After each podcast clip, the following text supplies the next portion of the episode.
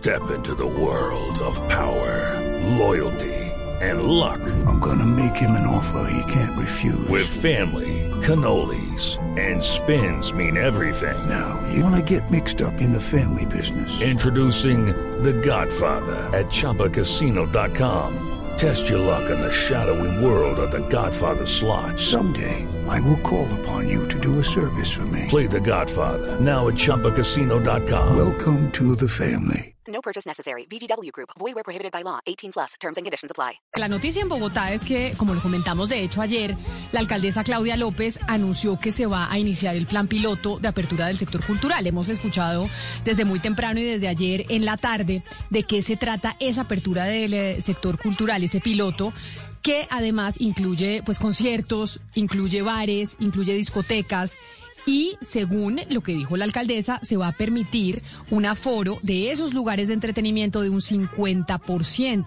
Esa decisión la toma la alcaldesa después de que Bogotá pues bajara un 75% de ocupación de las unidades de cuidados intensivos.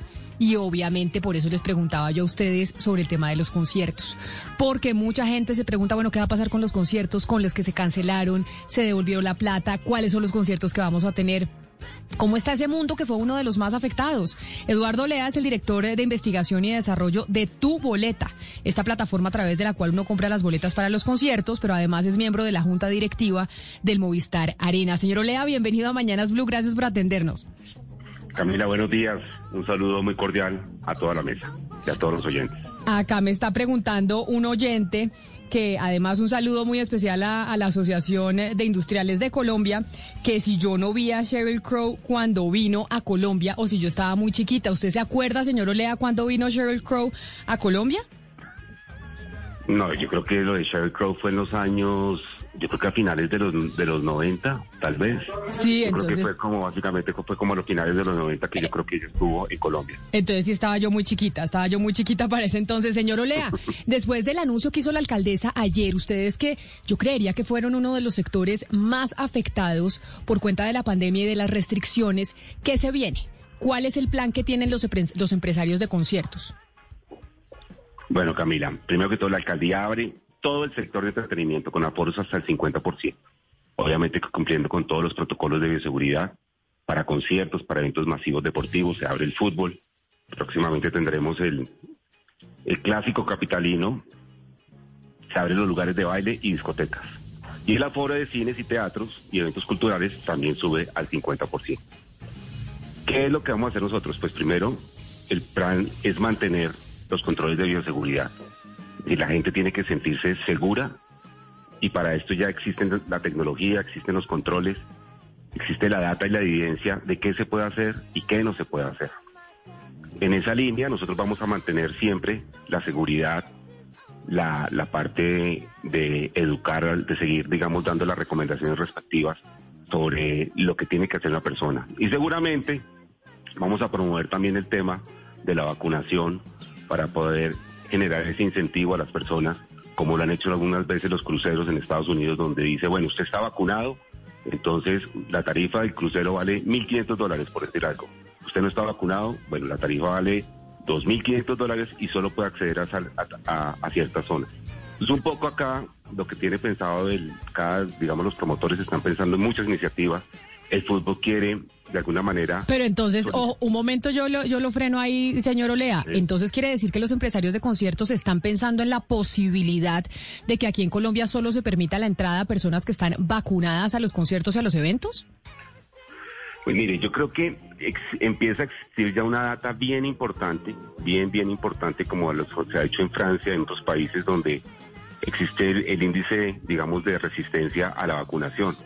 Y ese índice ha venido bajando notablemente los últimos, las últimos seis, ocho semanas, donde realmente, por ejemplo, Francia tenía un índice de resistencia a la vacuna del 60% y hoy vemos niveles del 20% apenas.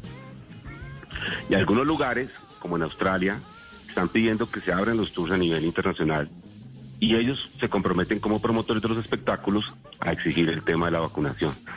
Acá en Colombia hemos escuchado varias voces, la, en su gran mayoría se está viendo, digamos, en la parte del fútbol, que los, los dirigentes deportivos, los clubes deportivos quieren hacer, digamos que exigible la vacunación para poder ingresar a los estadios y de esa manera que la gente también se sienta mucho más segura.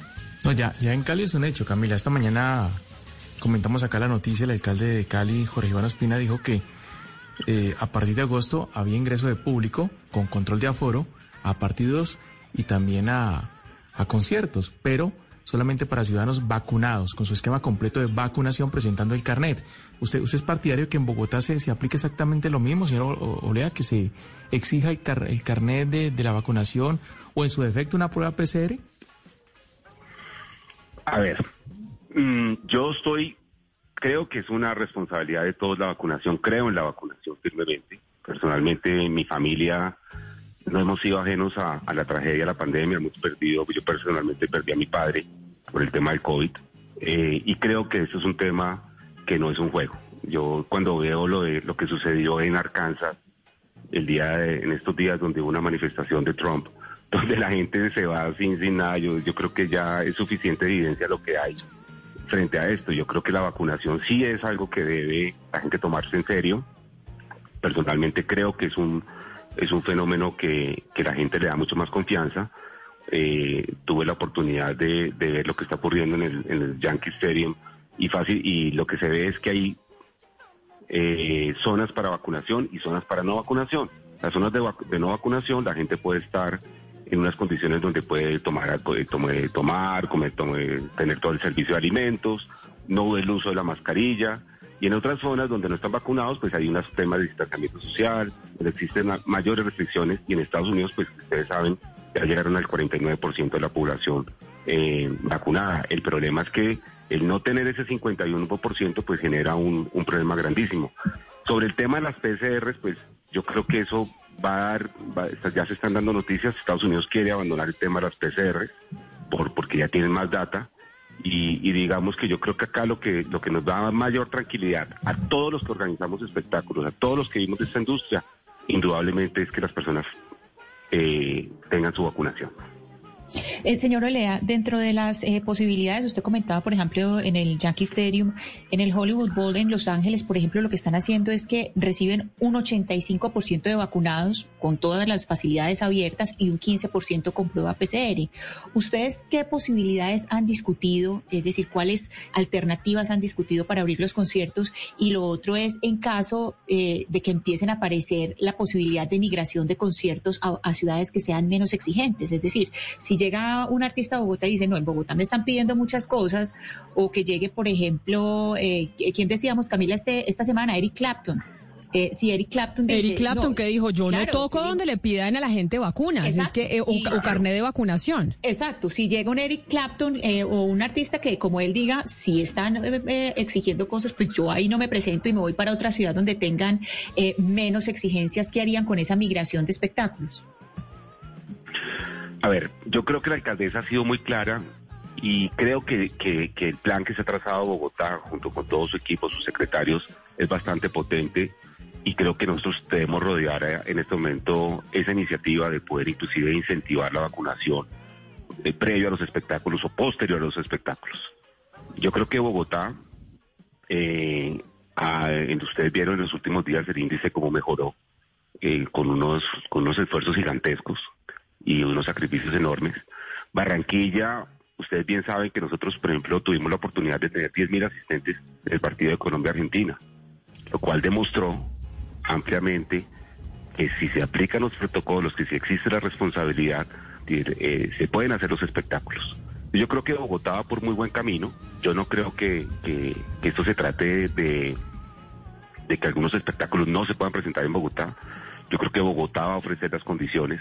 Los recintos, algunos tienen algunas condiciones técnicas diferentes que otros que permiten eh, mayor circulación de aire, tienen mayores desarrollos tecnológicos que les permiten la implementación y, que la gente esté mucho más tranquila que otros. Eh, pero seguramente Bogotá va a estar a la, yo creo que Bogotá va a ser ese gran motor de la reactivación de nuestro sector que ha sido tan golpeado en los últimos 18 meses.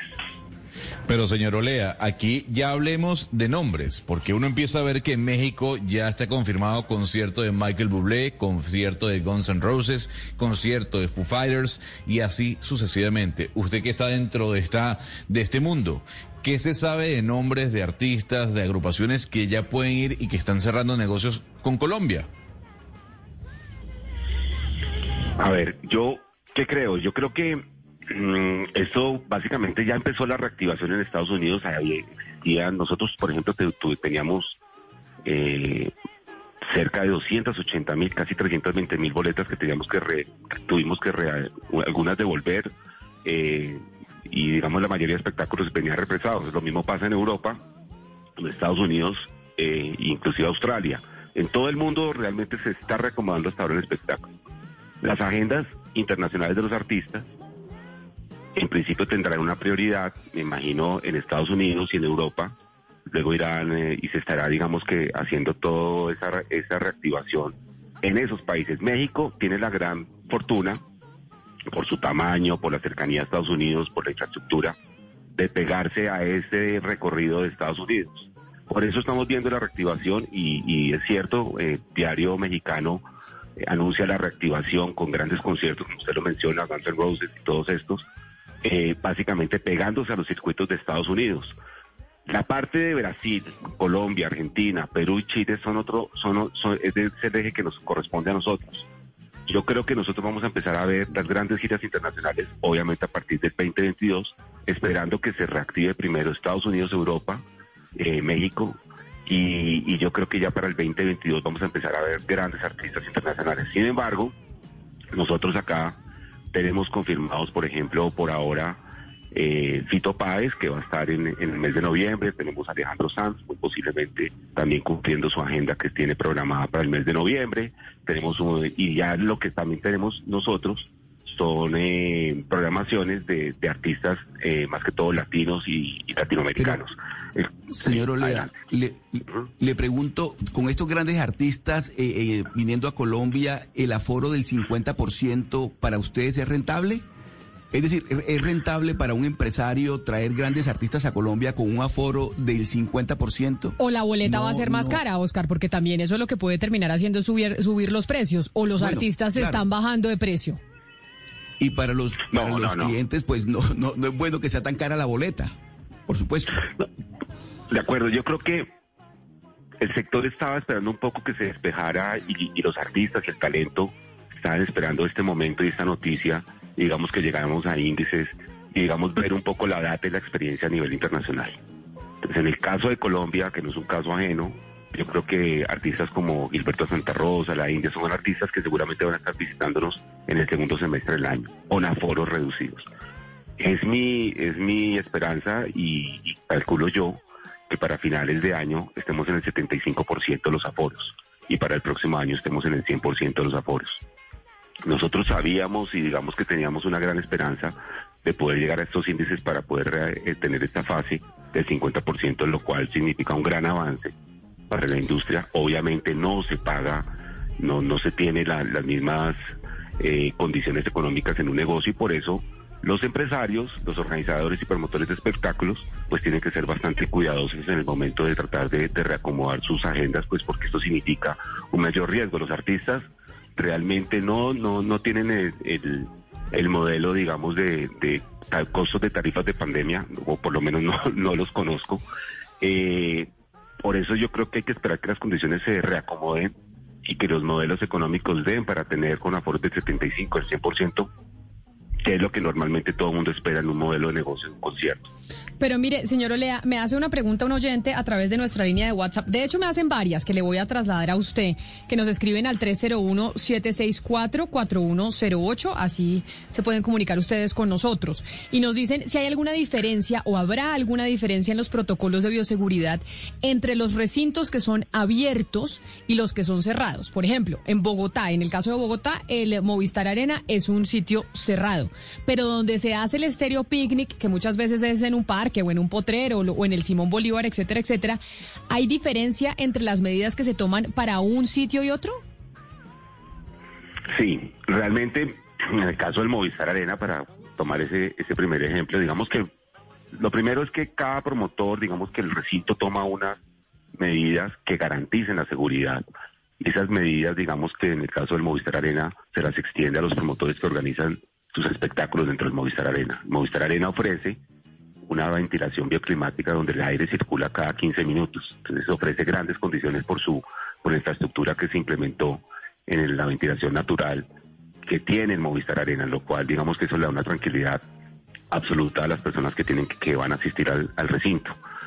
Eh, por eso nosotros pudimos hacer eventos como Chabela Vargas durante la pandemia, hicimos eh, eventos como Misi y los logramos hacer sin ningún inconveniente. Ahora, lo importante de los espectáculos de, eh, que son recintos cerrados es que tengan esta ventilación, que cumplan con estas características que le den tranquilidad a los asistentes. Eh, obviamente que las condiciones de distanciamiento social son fundamentales para que las personas puedan, puedan sentirse tranquilas.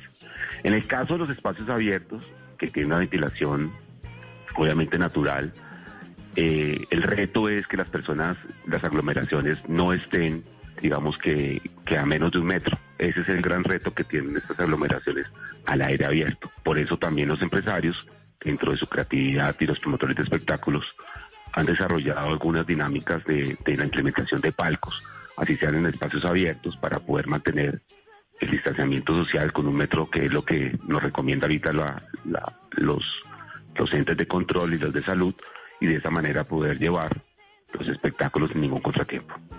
Y ahora sí le hago una última pregunta. Entonces, eh, señor Olea, que también nos llega a nuestra línea de WhatsApp, y es, ¿qué pasa con aquellos conciertos que se suspendieron por cuenta de la pandemia? Como es el caso del concierto de Chayán. Yo sé que usted no puede responder por todos los empresarios, ni mucho menos, pero usted como uno de los miembros de tu boleta, sí puede tener eh, conocimiento de si ya se, se regresó todo el dinero, si se van a reprogramar esos conciertos aplazados, ¿qué va a pasar? No, es una, es una excelente pregunta y yo creo que esa es la gran responsabilidad que hemos nosotros asumido durante la durante desde que se inició la, la, pandemia. Es un tema muy sensible pues, de esta crisis. El equipo, por ejemplo, en el caso de tu boleta, Servicio Cliente ha trabajado desde el primer momento para realizar todos los procesos de devoluciones. Ahora, hemos atendido más de 35 mil solicitudes de devolución. Eso significa un poco más de algo así de 170 mil boletas, puede estar cercano a los 150, 170 mil boletas que se han, han, tenido su devolución. Ahora, en no todos los casos aplica la devolución, porque si el espectáculo se ha cancelado definitivamente, pues aplica el proceso. Pero si algunos promotores se han acogido al decreto 818-2020, en donde les permite la que la devolución se realice después de un año, pues digamos que en algunos casos eso ha ocurrido y en, otros casos digamos que los espectáculos aún se están reacomodando las agendas de los artistas. En el caso puntual de Chayán, las devoluciones en Bogotá, lo que corresponde a nosotros, por ejemplo, la venta en Bogotá, las hemos efectuado. Todas las solicitudes se han entendido. Entonces, el concierto de Chayán se, devolvió completamente. Eh, no sé en las otras ciudades que nosotros no manejamos cuál es el, estado actual, pero en el caso de Chayán, pues las devoluciones se han efectuado como los clientes las han pedido. Pues es el señor Eduardo Lea, director de investigaciones y desarrollo de tu boleta y miembro de la Junta Directiva del Movistar Arena, hablando en representación, pues aquí para Mañanas Blue, del sector de los conciertos, que como anunció la alcaldesa de Bogotá, Claudia López, empieza ya su reactivación con un aforo del 50%. Señor Olea, muchas gracias por atendernos y bueno, pues mucha suerte en esta nueva etapa, a ver si logran ustedes los empresarios eh, de conciertos reactivarse como toca.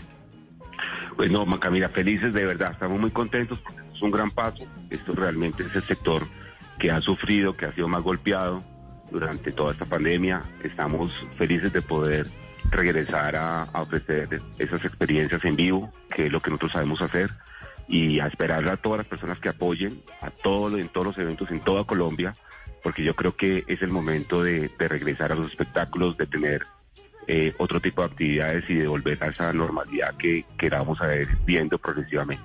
Muchísimas gracias. A ustedes, a ustedes. Y feliz día.